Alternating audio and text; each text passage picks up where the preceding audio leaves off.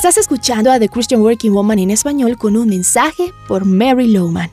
Vemos más de cerca a la mujer de Proverbios 31, una mujer que tuvo temor al Señor.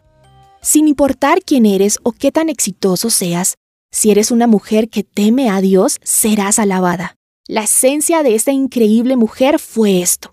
Ella temía al Señor, algo que nosotras también podemos hacer. ¿Sabes? Como lo hablamos en el episodio anterior, si en verdad tememos al Señor, temeremos traer alguna desgracia sobre su nombre. Otro temor santo es causar cualquier clase de tensión o división, o contribuir de alguna manera a la falta de unidad en la iglesia. Pablo escribió a los romanos, si es posible, y en cuanto dependa de ustedes, vivan en paz con todos. También Jesús nos dijo amar a todos como Él nos amó a nosotros. De este modo, todos sabrán que son mis discípulos si se aman los unos a los otros. ¿Temes causar heridas entre tus amigos y hermanos de la iglesia? Eso es un temor santo y es algo que debemos cultivar. Es momento que toleremos cada vez menos el chisme en nuestra vida las palabras feas que nos hablamos, el espíritu competitivo, la malicia y todas estas cosas que se hacen evidente en la manera como tratamos a los demás.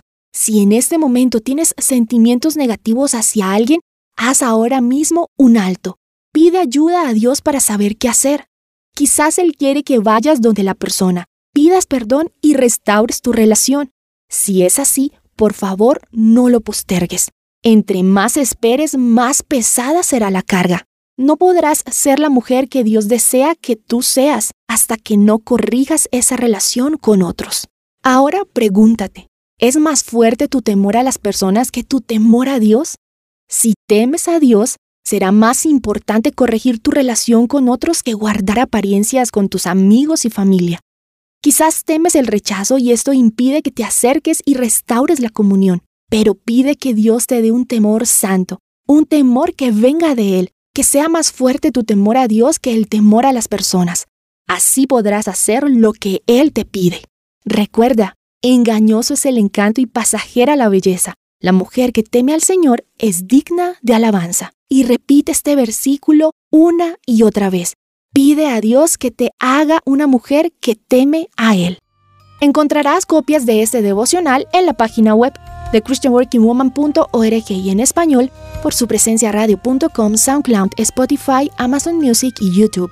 Búscanos como The Christian Working Woman en español. Gracias por escucharnos. Les habló Alexa Bayona.